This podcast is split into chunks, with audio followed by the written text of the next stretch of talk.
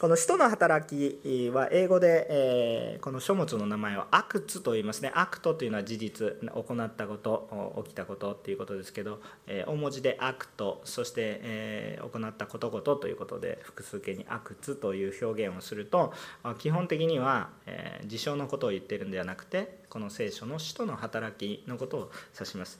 そして御塗教会のビジョンとして Acts 29というふうなのがあります。これは使徒の働き29章を指しますが本日読んでいただいたように使徒の働きは28章までです。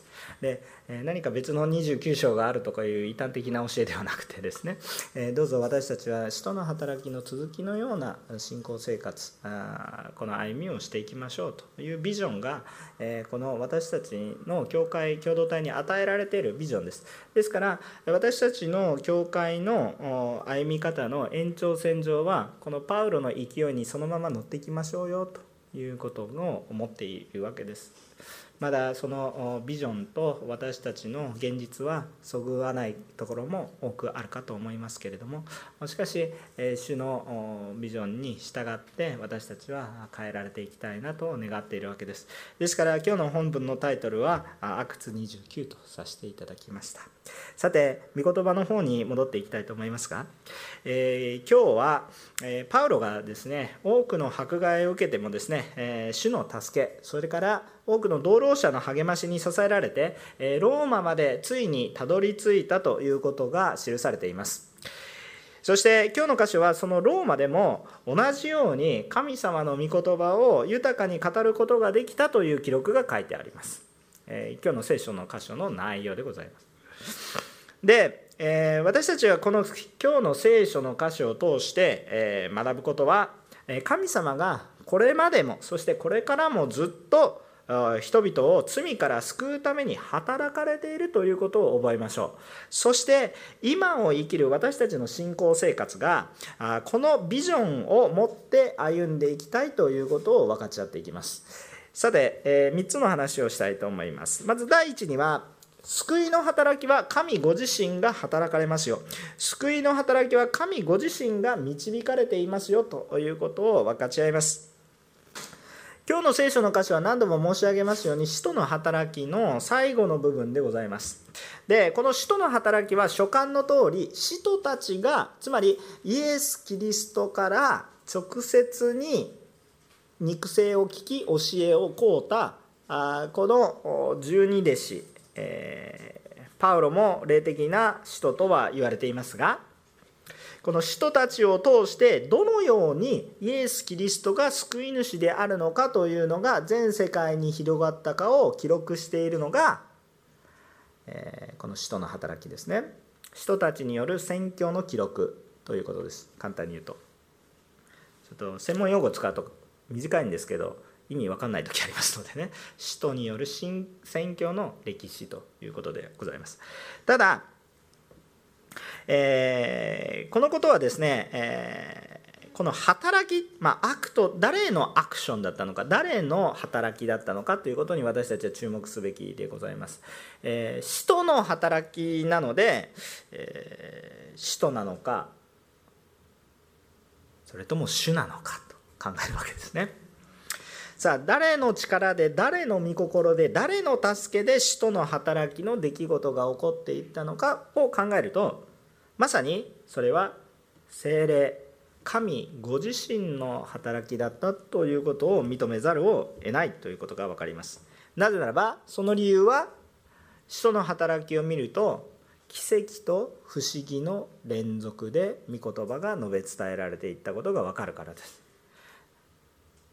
迫害がたくさんありました。家を失います。多くの人が殉教します。にもかかわらずみんな喜んでイエス様を信じておかしいでしょ。普通そういうことは起こらないんですよ。でもそれが起こっていく。奇跡と不思議の連続なんです。これは人間の技では成し遂げることができません。神様が働いてくださったのでそれが守られていったんだということを私たちは覚えていきたいんです。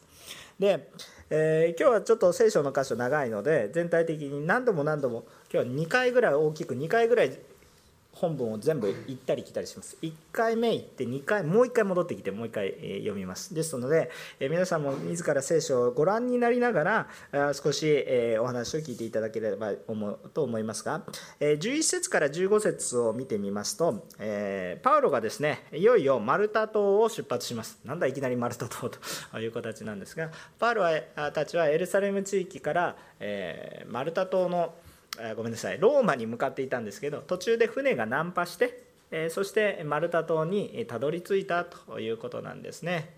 これも神様の助けがあってのことでした。さあでもいよいよこのマルタ島でこの冬を越してそしてこのいよいよローマに向かいましょうと。いうふうになりました。で11節を見てみるとそこにはアレキサンドリアの船で、えー、ディオスクロイの飾りがついていたってこれなんでこんなことを言ってるかっていうとこのディオスクロイっていうのはゼウスの双子の子っていうことです。つまりギリシア神話の神の話をしています。つまりま偶像ですよね、えー、もうちょっと言うならば船の航海を祈るためのお守りみたいな感じです。昔の船なんかこの船の先っぽになんかついてたりするでしょ。あれ結局お守りですよね、えー、このなんか旅路を守ってくださいっていう意味で大体つけてるんですよね。そういう意味がなければつけてないですね。飾りでわざわざ銅をつけるわけじゃないんです。よそんなね船だけでも高いのにわざわざ不必要な飾りつけないですね。意味を持ってつけるわけです。で、えそれは一体何かというとまああのこの偶像の神に対してですね航海の安全を祈ってる。まあ当然この船をわざわざパウロたちが選んだわけじゃなくてですねまあパウロたちには選ぶ権利はなくてですね、えまあそういう船しかなかったというだけの話なんですがえっと、これはですねなんでいきなりこんなことが書いてあるかって言ったら皮肉が書いてあります。パウロたちは今まで遭難しナンパをし死にかけたんだけど助けてくださったのはディオスクロイではなくて誰だったんですか？神様が助けてくださった。もう彼らはもともとそういう船にいろんなものがついてたでしょうね。パウロたちの乗ってた船もアレキサンドリアの船。だからそんなものついてただろうし偶像礼拝もいっぱいあっただろうけれども何の役にも立たなくてもう諦めてたんだけど主は助かる。って言って言ってくださって船は壊れるけどみんな一人も死ぬことなくちゃんと無事にローマに向かっていくことになります。だからこれはなんか皮肉のような話なんです。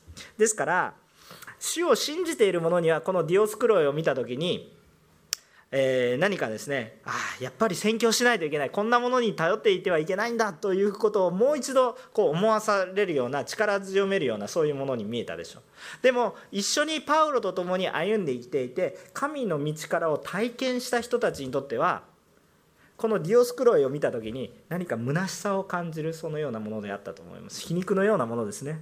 これつけてても仕方ないのになみたいな感じで感じるもの。逆に主を信じている者にとってはこういうものにお金をかけて虚しいことをしてる。だからこそ宣教しないといけないんだということをですねもう一度思わされるようななんかこう思いがですねルカにはやってきたんでしょう。だからそういうことがね記されていますね。さて、えー、パウロたちはですね、えー、この「えー、このローマに向かっていくんですがその道中ですね、えー、プテオリというところに入港します。13節ですね、えー、プテオリ。でこの13節に出てくるプテオリには14節を見てみるとすでにイエスを信じるクリスチャンたちが言ったことが分かります。兄弟たちという表現で出てきますね。イエスを信じる人たちに対するパウロの肉親ではありません、えー、とイエスを信じる信仰の家族と。いうことでございますね。で、えー、兄弟たちが来てでそこで交わりをしたんだ7日間滞在したんだとということが書かれてあります。さらに進んでいくと、えー、この15節、えー、だいぶローマに近づいているローマ郊外にやってきたということが見えてきます。15節。ところがローマからは、えーと、パウロたちが来るという消息をですねバーッと聞くんですね、まあ、7日間そこに滞在していましたから、まあ、いろんな話があったんでしょう。で、えー、その間にこう話がいったんでしょうね。でこのアピーフォルムとかトレス・タベルネっていうところはどこかっていうと大体、えー、そのローマからあの、まあ、40キロから50キロぐらいですね、まあ、あ私たちの肌感覚からすると横浜を基準としますとですね40キロから50キロって言ったらまああの東京千葉ぐらいな感覚の距離感ですよね、まあ、静岡とかそれぐらいの距離感ですよね。むちゃくちゃ遠くないけどかなり距離ありますと、えー、ただそこまで、えー、このパウロを迎えに来た兄弟姉妹がいたんだと。ということが分かります。でそこでパウロはどうなっているかっていうと15節見てみると勇気づけられてるんです。勇気づけられてるんですね。はい。そのことが書かれてあります。さあこれは何を意味しているかというといいですか？パウロの宣教よりも福音が早く伝わっているということです。パウロの宣教よりも御言葉がイエス様の御言葉ですね。イエス様が救い主であるということがパウロよりも先に伝わってるんです。パウロが来た時にはもうイエス様を信じてる人がそこにいるんです。クリスチャン第1号は別にいるんです。でえー、勘違いしない方がいいのはパウロという人が間違いなくヨーロッパにおける最初の宣教師ヨーロッパに宣教した最初の宣教師であることは間違いないです、えーと、記録上分かる。最初の宣教師はパウロである。でも名もない人たちが伝えていったんだ。要するに宣教師という、えー、この認知はされていないもう本当に名もない人たちを通して、え、この福音が早く伝わっていたんだと。パウルよりも先行していたんだと。いうことが分かるわけです。福音の方がパウルより早く到達しさらに信じている者までいるんです。ただ聞きましたよだけじゃなくてパウロが表現するに兄弟たちがいたと言ってるわけです。共同体があったということを言ってるわけです。ローマからわざわざ560キロ何ですか車を飛ばしてくるわけがなくて歩いてきてるんですよ。迎えに出てきてるんですよ。560キロ歩いてごらんなさい。皆さんそれあのそれはどれぐらい時間かかることなんですか？あの今東京千葉行きましょうって車で行ったら一日帰りで簡単簡単じゃないけどちょっと疲れながら行きますよ、ね、でも運転好きな人だったら簡単に行きますよ。電車乗っても行けますよ。でも当時だったらもう1週間2週間犠牲にするんですよ。そういう話ですよ。でも喜んでくるわけです。えですから主を信じて主を慕い求めていて主のことを少しでも知りたいと思っている人たちがいたということなんですね。これは間違いなく人の能力を超えてる働きだと思います。神様が先に働きを進められている。パウロという人の限界を超えて主が働かれている。福音の力っていうのは一人の力にとどめられるものではなく本当に広がりを見せ神様がむしろ先に進まれている。神様が導いておられるものなんだ。パウロはむしろ神に従ってついていったんだということがわかると思います。もちろん私たち目に見えるものとしてはパウロがこう切り開いていくような感じがしますけど根本的に切り開くのは私たちではなく神様が主導されます。16節を見るとどうなりましたかっていうとパウロがローマに着いたんですね、えー、当然ですね囚人でありましたから監視下に置かれるわけです。ところが不思議なことがあります。普通の囚人とは考えられないぐらい好待遇を受けるんです。ほぼ自由みたいな。ただし監視下には置かれてます。手の良い幽閉状態ですね。ただしこのところで自由に福音を語ることを妨げられてはいないいないんです、ね、確かにパウロは囚人ではありました。でも特別なケースではあります。でも普通ね特別なケースであったとしてもこれぐらいの好待遇を受けるってちょっとあんまり考えにくいんですけれどもまさしくこのこのような、ま状況を整えられたことは神様の御言葉が成就するために神様が整えられたかなと思います。なぜなら向こうについているローマの人たちは別にパウロのことが大切でも何でもない厄介者が来たぐらいな感じで思ってますからわざわざ皇太后まあ一応ローマ市民ですけれども、えー、このちょっと面倒くさいローマ市民が来たぐらいな感じで考えてるわけですよ。なんでわざわざそこまで皇太后する必要もないかもしれませんけれどもこのように福音が自由に語られる環境が整えられたということです。これはパウロの個人の力でどうすることもできません。例えばエルサレムとかあのローマの力が強くてローマにむしろ支配されている地域ではローマ市民っていうのはいろいろこう主張できたかもしれませんけどローマ市民がローマに行ったらただの一市民ですからね。だからまああのもちろん一市民だから権限あるといえばあるんですけれどもでもそこまでなんか特別なことじゃないですか。じゃないですか。もうなんか属国に行けばそのローマ市民って言ったらおおっていう感じになるかもしれませんけどローマに行ったらローマ市民ほとんどローマ市民なんでしょ？だから埋もれてしまうはずなんですけれどもなんかパウロにとってはこう特別待遇のようなことがあったということなんですね。これも主の御心があったと思います。そして17節から18節を全体的に見るとどうなりますか？パウロはローマでもこれまでと同じようにユダヤ人たちにまず最初に福音を伝えています。これまでも同じようにずっとパウロは新しい町に入るとほぼ例外なくまずユダヤ人街道とかユダヤ人のところに行っています。理由は何でしょうか？これはですねそこに御言葉があるからです。その人々が御言葉を知ってるからです。そこに御言葉があるその知ってる御言葉の意味を教えに行ったんですね。全く御言葉がわからないところに初めから行くんじゃなくて御言葉を知ってる人たちにその御言葉の真理つまり神様が先に御言葉を与えてるんです。でその後にパウロがついていってるんです。でよくよく考えてみると神様の救いの働きっていうのは何もイエス様のこの出来事以降に始まったわけではなくどこから始まるんですかって言ったら人が罪を犯したその時から始まってるんですよね。旧約聖書モーセの時代そんなそんなそういうレベルではありません。そのモーセが説明したこの世の始まりそしてアダムとエヴァが罪を犯したこの本当に罪ある世界が始まってからずっと神様はずっと御言葉を投げ続けてる。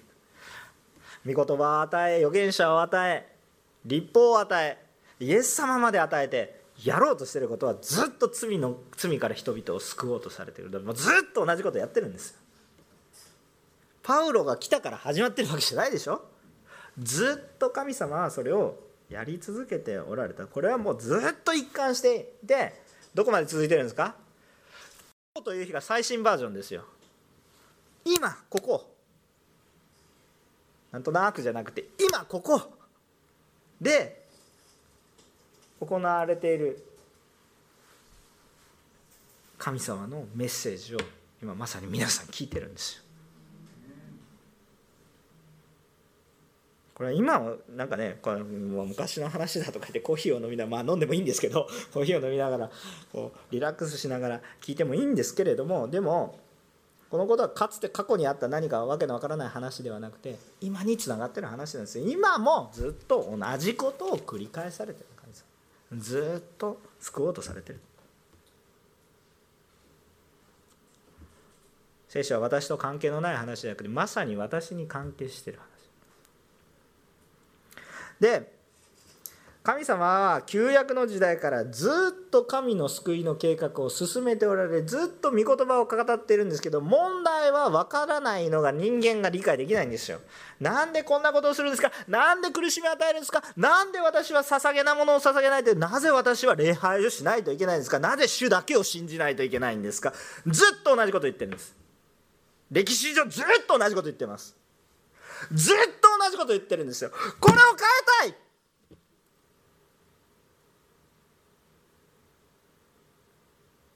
のが主の働きなんです。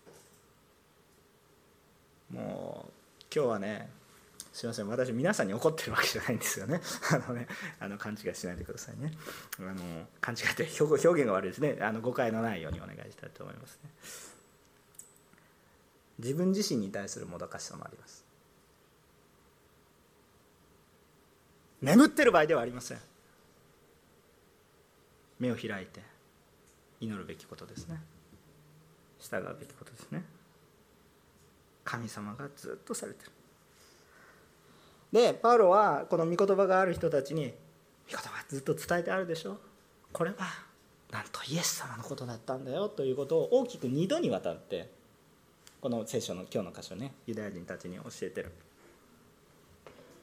でこの2度にあたって教えてるわけなんですがこの聖書に書かれてるその救いとはこのイエス様のことなんです。まさにこの旧約聖書の予言の通り生きてこられてまさに救いを与えたのはこのイエス様のことなんですよという話をしていったんです。旧約聖書はイエスのことを語ってるんだ。もうちょっと言うとですね もうちょっとちょっと神学的なちょっとだけ神学的な表現をするならば旧約聖書に書かれてあってずっと示されてきた立法というものはこの立法の真の完成者こそがキリストでありこのキリストはイエスだと言ってるんです。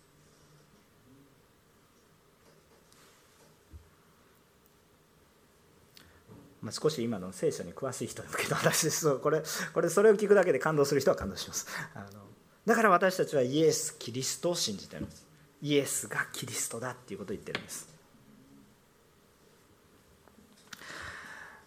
ところがですね信じた人もいますが信じなかった人も多いんです。でそこでパウロは旧約聖書のイザヤ書6章9節とか10節を用いた引用をなします。ご覧になられても構いません、えー、でも引用です、まあ、全くそのままの言葉ではないですけど同じ趣旨の言葉が語られています、えー、それが26節27節ということになります。結局聞いているけど耳には入っているけど聞いていない。耳を見ているけど見ていない。頭で理解しているけど悟っていない。さあ今日私たちは見ていますか？聞いていますか？悟っていますか？はい聞いています。聞きました。分かっているけどそれは分かっていますけど分かってないんですよね。そういうふうに。分かっていますけどって言ってる人は分かってないんです。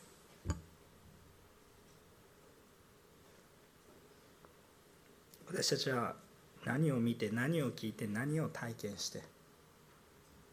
私たちは今日なぜ礼拝してるんですか？私たちはこの礼拝を通して神を礼拝してるんです。これが私たちの目的だ。でも私たちはそれで終わってるんですか？という話ですよ。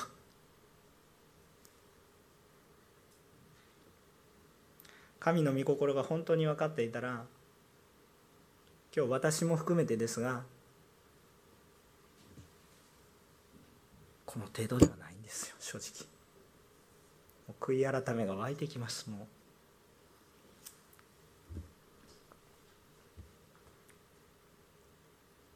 あの皆さんに怒ってるわけじゃなくてですね。自分自身の悔い改めを語っていますけれども。神様十字架からではなくてずっと旧約の時代から時代を超えてずっと神に立ち返れ神に立ち返れ神に立ち返れを続けてこられた。時代を超えてそして今日同じように働かれてる神に立ち返れ。難しいこと言ってないですね。同じこと一つ。たった一つのことできない。自分たちの罪性を示されます。さあ2番目です。2番目なんですが2番目のポイントです。またこれ最初からずっといきますからね。また1回戻ります。先ほどは神様の働きがずっとあるんだということを注目しました。2番目。神様は人と共に福音を伝えられます。神様は逆に言うと人を用いられます。神様神様スタンドオンリーで神様だけで働かれるので神様人を用いて働かれます。アメンですか？ということは誰を用いるんですか？誰を用いるんですか？人？誰のことですか？私でしょ？私でしょ？皆さん。ね？いいですか？ね？牧師先生よろしくお願いしますとかじゃないですよ。お願いしますよ。ね？皆さんね。小さい子供たち。あなたですよ。年齢なんて関係ないですからね。本当に。主に用いられたには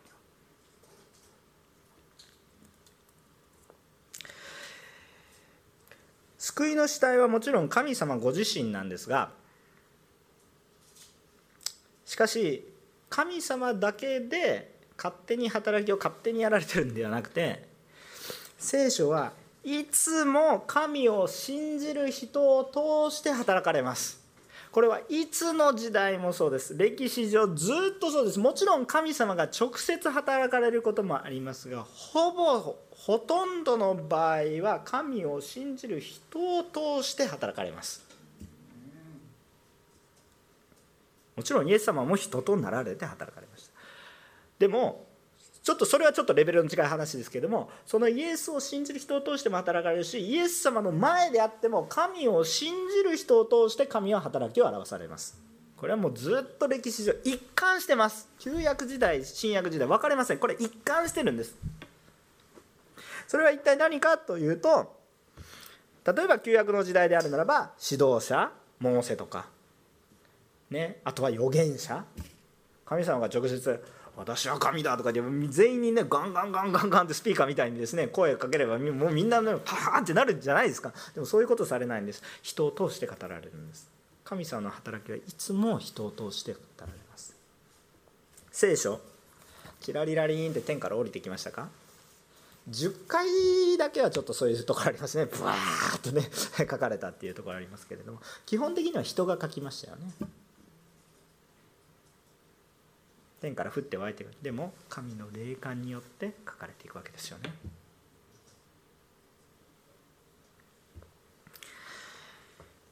もう一回今回の聖書箇所をもう一回見てみます。と11節から15節見てみます。11節から15節パウロという人はどういう人でしたか？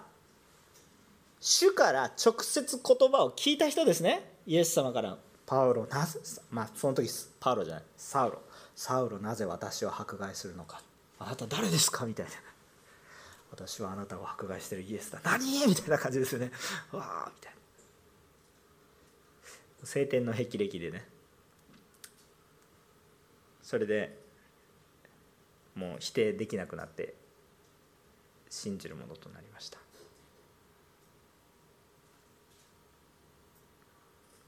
そしてパウロよりもこの当時で神様のことをよく理解している人も、まあ、ほとんどいなかったかと思いますね。後でちょっと紹介しますけどパウロって新約聖書の半分書いた人なんですね。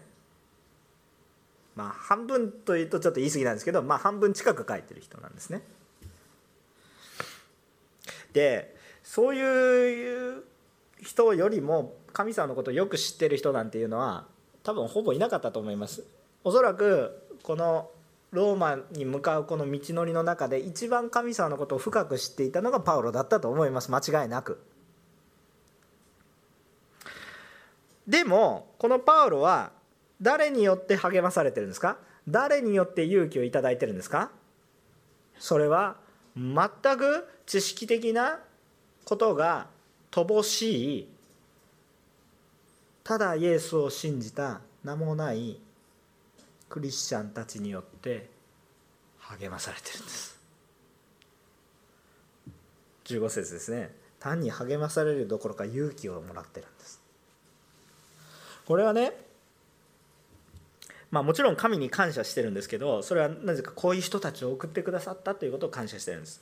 それは神のことをよく深く知っている者がまだよく深く知らないものによって励まされているという事実なんです。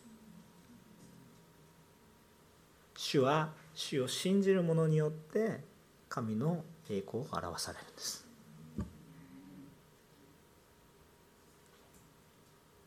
ね、神様だけにこう歩んでいくんだったらもうパウロは神の言葉聞いてるでしょ？だから励まされる必要ないんじゃないかと思うじゃないですか。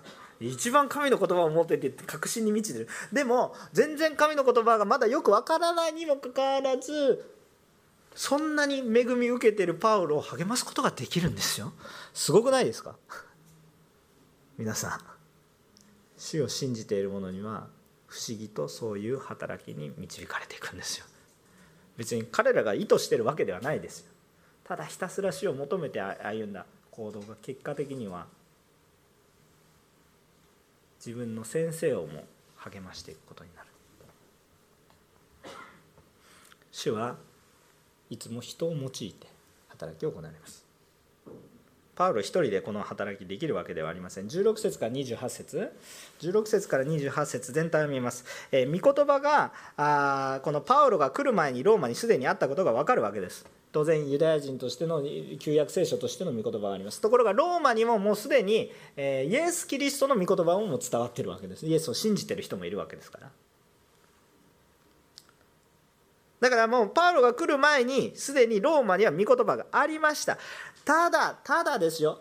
明確にパウロという人格的にイエス様に出会った人を通してとこのイエス様に出会った証人を通して初めて多くの人たちに対してはっきりと福音が語られていきます。神様はパウロをローマに使わすことを願われたもう御言葉入ってるんですよ。言いにくい必要ないじゃないですか。御言葉入ってるのにこう御言葉これですって。もう入ってるんだから言いに行く必要ないでしょ。だってあるんだから。もうすでにあるところにこれありますよ郵便物届いていますけど、ね、郵便配達人が後から来てですね郵便物届きましたよってわざ言いに来ないでしょ。そういうことでしょ。だって要は御言葉伝わればいいんでしょ。伝わってるじゃないですか。でもなんでわざわざそこにまた行かまるで郵便物が届いてるのにピンポーンって言って「郵便物です。何ですか?」って言ったら「もう届いた郵便昨日届いた郵便物が届いています」とか言ってそんな いちいち来ないでくださいみたいな話じゃないですか。でも神様がされてるってことってそういうことでしょ？なぜですか？なぜですか？主は人を用いて働きをされるんです。でパウロがこのように使わされていって初めてこのローマによる違法人宣教がパウロの到着をもって活性化していきます。御言葉はすでにあったんですよ。神様もそこにいますよ。でもなぜそれが起こるのかパウロという人を用いて働きがされていくんです。人を用いられます。人を召されます。人を用いられる。神様神様単独で働かれるんではなくて神様は人と共に働かれるんです。主を信じる者と共に働かれるんです。私たちの祈りも神様が全てやってください。でも神様いなかったら何もできないんです。でも神様だけやってねよろしくお願いします。私は何もしません。宣教の歴史に一切そんなことは出てこないんです。一切出てこないです。神様が勝手に全部やりました。神様が働かれそれに私たちがついていきます。主に従いますと言っているところ苦しみながらでもどうすることもできない時に神様が働かれてるんです。神様は人と共に働かれている。だからね時々ねよく信仰生活教会生活で面倒くさくなってくるって言ったら御言葉だけなんです。御言葉だけがあればいいんです。御言葉が伝わればいいんです。間違ってますよ。もちろん御言葉がないといけないです。御言葉だけが真理です。人の言う言葉っていうのは賭けがあります。私のメッセージにも少し賭けがある可能性がたくさんあります。少しと言いながらたくさんと言ってるんですけど。まあとにかくですねそういうことはたくさんあります。ただだからやっぱり最終的には御言葉により頼まないといけないんです。もちろんその通りです。でも主は御言葉がスタンドオンリー。はい教会に行けば御言葉が置いてあります。さあ皆さん帰ってください。御言葉がありますからそれでいいです。主が願われてるのはそういうことを願ってるんですか？違うでしょ。御言葉がスタンドにただポコンと置いてあればいい。あ五章大切に御言葉が飾ってあって読まれもしない。適用されもしない。御言葉が五章大切に飾ってある。そんなことを主は願われているんですか？違うでしょ。御言葉っていうのはずっと昔からそこにずっとあり続けたんです。神様もずっといたんです。主が願われているのはその御言葉がどこにあるのかどこにあるのかっていうのはその御言葉が我がうちに人のうちに刻まれているかどうかが主のポイントなんですよ。御言葉だけあってもダメなんです。御言葉によって生きている人が重要なんですよ。もちろん御言葉がなかったら意味がないので御言葉なければならないですけれども主が求めておられるのは御言葉のある人を求めておられるんです。御言葉だけがあるだけじゃないんですね。だから私たちのうちにこの御言葉があるかどうかっていうのは非常に重要なんです。よく洗礼の時にねまあ、本当に触れられてる人っていうのはよくあの本当に恵みだけで洗礼を受けるかもしれませんけどどうぞ御言葉が深く入らないと危ないですよ。御言葉が入ってる人にならないといけない。その人は死に用いられます。御言葉のない人は情熱だけでやってすごい勢いはいいですけどおそらくずれます。っていうか間違いなくずれます。途中で何をやってるのか分からなくなります。人としてはいいかもしれませんが命は見えなくなって社会的にはいいかもしれません。だから尊敬もできます。でも霊的な力はありません。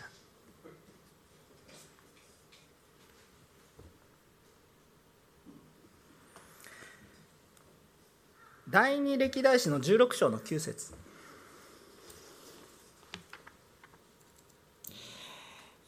第二歴代史の16章の9節。まあ、有名な御言葉ですね。あの有名な御言葉。第二歴代史の16章の9節。はい読みます。主はその恩命をもって全地を隅々まで見渡しその心がご自分と全く一つになっている人々に道からを表してくださるのです。もう一回言いますよ。もう一回言います。一緒に告白しましょう、えー、3はい主はその恩義をもって全地を隅々まで見渡しその心がご自分と全く一つになっている人々に道からを表してくださるのです。アーメンですか？主は隅々にまで見てその心主の言葉の意味この言葉の本質的な意味その御心に従って御心と全く同じ誰に目を留めるんですか？御言葉じゃないでしょ。人々に目を留めてそこに力を注がれる。何のために？主の栄光をあがめるために。まだ主を知らない人にそれを伝えるために。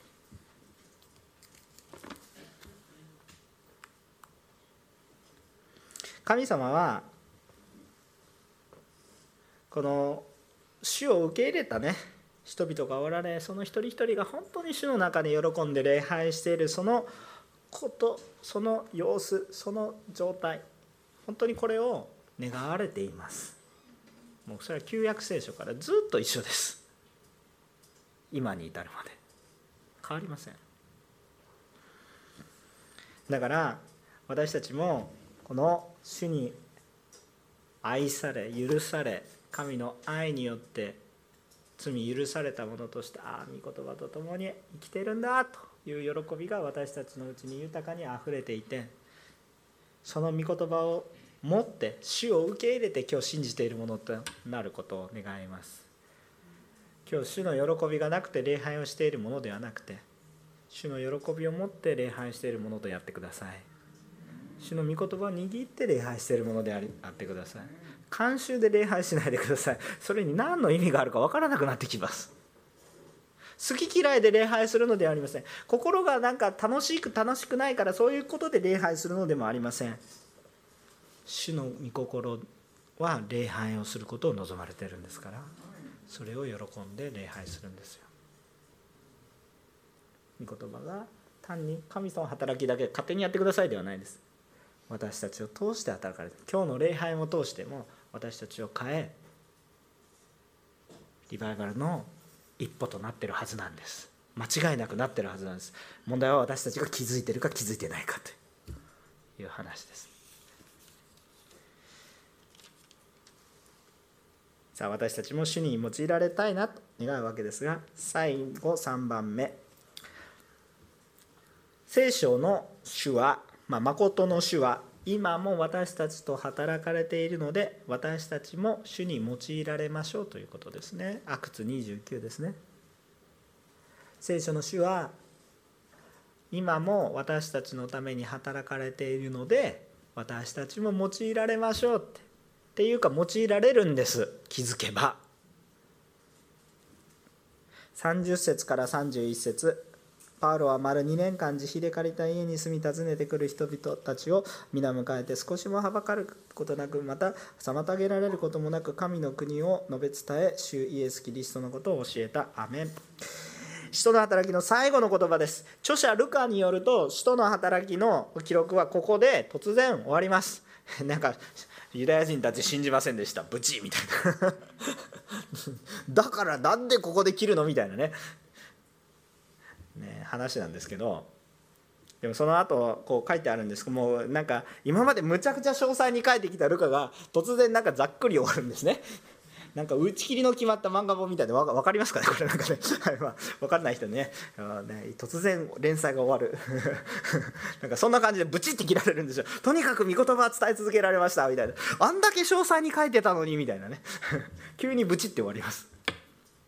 あのただですねこの書いてあることはそれでも宣教は続いていったんだという話が書かれていますこの30節31節の間におそらくパウロがローマでのご口中で書かれたと思われる聖書の書簡がおよそ4つありますよね例えばエペソビトへの手紙ピリピコロサイピレモンというのが大体パウロが書いた手紙でこのこのローマの中でこの2年間の中で書かれたものだと神学者たちは言ってますよね。もう御言葉バンバン書いてたんです。ものすごいエペソビトへの手紙なんて読んだらもう今日書いて素晴らしいなって感じますしね。コロサイ人への手紙とか読んだらもう本当に神様のご計画ってすごいなと思いますしね。もう本当にいちいち言ってた時間ないんですけど、まあ、そういうものがあります。で今までもね今までもねいろんな手紙が書かれてきました。例えばローマ人への手紙コリント人への手紙とかねテサロニケ人への手紙ガラテヤ人への手紙。こういうものはこの使徒の働きの中最中で書かれていったものですね。わかりますか？でもこの使徒の働き28章の後に書かれた手紙がありますよね。テモテの手紙だとかテトスへの手紙だとかそういうものがあります。福音はこの後もちゃんと続いてるんです。そしてその福音はどこまで来てるんですか？この延長線上に私たちのところに来てるんです。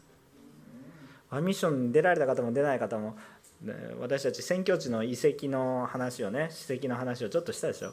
もうそんな史跡だらけじゃないですか。でもプロテスタントの選挙だけじゃなくてカトリックの選挙もあったんです。まあねもうちょっといろいろその面倒くさい話はとにかく置いといてね。多くの人が殉教し多くの人が犠牲を払いながら今日私たちのところに福音がやってきてるんです。もちろん良い話ばかりではありません。キリスト教の歴史を振り返るならば多くの教訓と反省をはらんでいます。イエス・キリストの信じる働き人といえどやはり人間の弱さを持っていて本当に福音に生きていなくて人間性的なところがいつも出てきてどうしてもその匂いがいつもあります。もうもう人間の正直な歴史です。神の御言葉を聞き続けてきたこのユダヤの民がどどれだけ泥臭い人間的な歩みをしたでしょうか。今でもイエス様を信じる人は多数派ではありません。少数派ですね。かなり少数派ですね。信じる人はいるけれどもかなり少数派ですね。どれぐらい人間のこの業の強さといいますかこう固くなさというものが見えるわけですけれどもそれでもねそれでも今日私たちに御言葉が伝わっていることは間違いなくて問題だらけだけれどもそれでも伝わっていてそして私たちがイエス様を信じるに至ってイエス様を体験した人がここに集まってるんです。確かに問題や誤解や混乱あったかもしれません。大きな犠牲もあったけどそこから学ばないといけません。でも学んだことは学んでより主の御心にかなう形で私たちは御言葉を伝えていきましょう。問題だらけですがそれでも主の働きは進みます。それでも進むんです。さあ使徒の働き一章の8節を開けましょう。使徒の働きの一章の8節を開けましょう。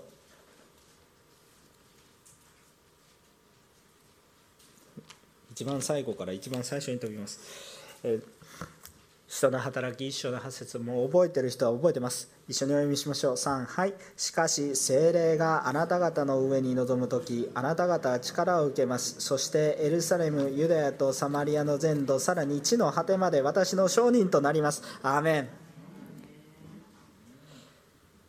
主の働きは精霊がなされます。精霊行伝使徒使徒行伝じゃなくて精霊行伝。使徒の働きじゃなくて神の働きです。アーメンです。精霊が望まれる時。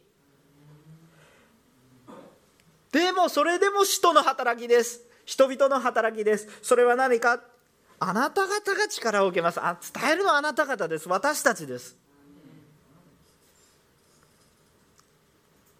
主がされます。力の源は主です。主が主の導がなければ何もできません。でも働かれるのは主です。でも伝えるのは私たちです。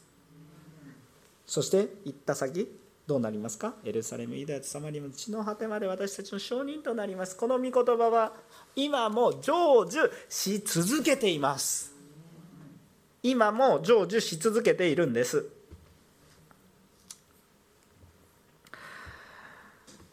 この聖書に書かれた使徒の働きに書かれた全く同じ神様が今私の生活の中にいるんだということを考えただけで今日私たちの生き方が変わりますし喜びが変わるんです。いいですか？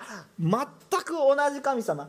もっと言うならば旧約聖書でも働かれた全く同じ神様。後悔終わりマナを降らせ。昼も夜も導かれた神様と全く同じ神様。偶像との戦いの中で完全な勝利をされていく神様が私たちと共におられます。歴史を通して私たちは学ぶこともあります。しかしその歴史を超えて主が共におられるということを覚えないといけないです。当然この歴史を通して私たちは成長していくべきであります。だから学んでいきます。さあ宣教の働きは結論的な話ですがまるで沈みゆく船に乗っている人たちを助けるような働きです。宣教の働きっていうのはまるで沈みゆく船に乗っている人たちを横で助ける働きです。私たちが救命ボートを用意するのではありません。主がされます。それにガイドする役割です私たちは。沈みゆく船に乗っている人たちはそれに気づいていません。こんな大きな船だから大丈夫って言ってます。でも確実に沈んでいってます。気づかない速度で。確実に。今のうちに救命ボートに乗れば大丈夫。救命ボートなんか今乗る必要あるんですか？余計荒波にもわれるでしょ。そんなところに乗る必要ないですよ。今こんだけ大丈夫じゃない。ご飯も食べれるし。なんでわざわざそんな苦しい救命ボート？でも沈んでるんですよ。気づかないんですか？でも気づいた人たちは私たちですね。気づかされたんです。自分の力じゃなくて気づかされたんです。でもこの沈んでいる人たちをまず助けるためにはまず自分の安全性が確保されないとダメなんです。自分も危険なのに同じ沈んでいる船に乗っているのに沈んでいる船に乗っている人を助けられるかってどこに連れて行ったって沈んでいる船に乗ってるんですから助けることができません。ですから自分の安全性陸地にいるのか救命ボートにいるのか乗っていなければいけません。だからまず私が自身が神様の体験をしなければ証人となることはできません。救いの証しをすることはできません。自分自身が神の体験してなければいけないんです。もうこれ大前提の話です。ただ自分の安全性が担保されていてさらに救命ボートの空きがあるのに自分が救われていてそれでいいと。これが神の計画のゴールだ。とでも見てください。神様が救おうとされる救命ボートはがら空きなんです。多くの人たちが沈みゆく船に乗ってるんです。神様の用意された救命ボートには席がいっぱいあって。そして私は救命ボートに乗ってるんです。でも沈みゆく船に乗ってるんですよ。どうしたらいいか分かりません。いくら言っても聞こえません。しかも私はある時はもう聞いても聞いてくれないから諦めてしまっています。でもやはり主が一生懸命その中で働こう働こう誰が一緒に行ってくれるのか私一人だけで大変誰が一緒に行ってくれるのか言って言って言って自分は何をしているんだという思いに駆られるんですよ。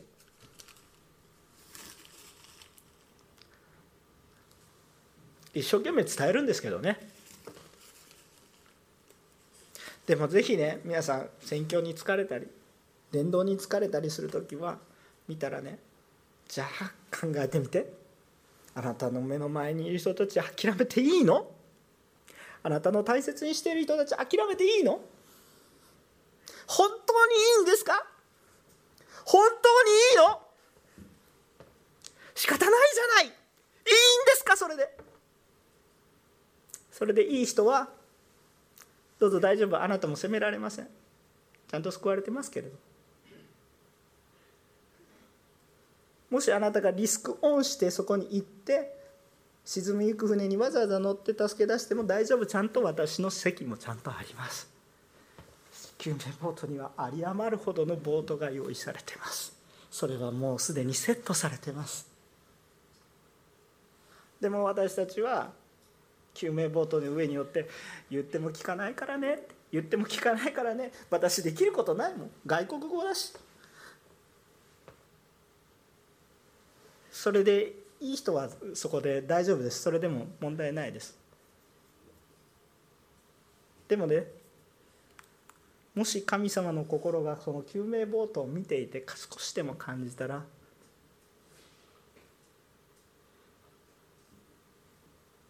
ちょっとしたリスクをとってもせめて私の両手に捕まえるだけでも捕まえて一緒に乗り込もう何もしなければ何も始まりませんけど。何か始めればね確実に救われる人は起こりますよ。確実に起こります。100人失敗しても1人救われたらどれだけ価値のあることですか。やらなければゼロです。主は働かれていますが人を用いられます。あのねもうバンバン叩いてごめんなさいね。あの、うん、あのこれ自分の弱さにね怒りを覚えてるだけなんです。あの皆さん怒ってるわけじゃないんですけどでもね皆さんに同じ気持ちが湧いてくると思います。何やってるんだ？コロナ禍大変そうですね。もちろん軽くは思いません。今日生きるのが精一杯です。それをバカにしてるわけでもなく今日の今日生きないと意味がないです。でも今日しんどくても私救命ボートにすでに乗っちゃっていて沈みゆく船に乗ってる人が多くいる。苦しいからじゃあ放っておきますか。私には余力があるけれど。苦しいけどできないわけではないことがあって助けることができる。苦しいけどね。むっちゃ苦しいです。足動かなくなってるかもしれません。手が動かなくなって寒くて。声出ますか？出るんです。でも足も出なくても声が出ます。でも足も声も出ません。でも祈れます。何もしなくていいんですか？